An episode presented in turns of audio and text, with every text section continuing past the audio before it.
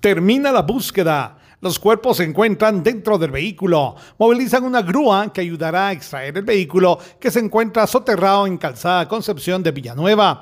Autoridades notifican a familiares que los cuerpos se encuentran dentro del vehículo. Socorristas informaron que uno de los cuerpos estaba del lado del copiloto y el otro en la parte de atrás. Al enterarse de la noticia, familiares de rodillas claman al cielo el consuelo ante la irreparable pérdida.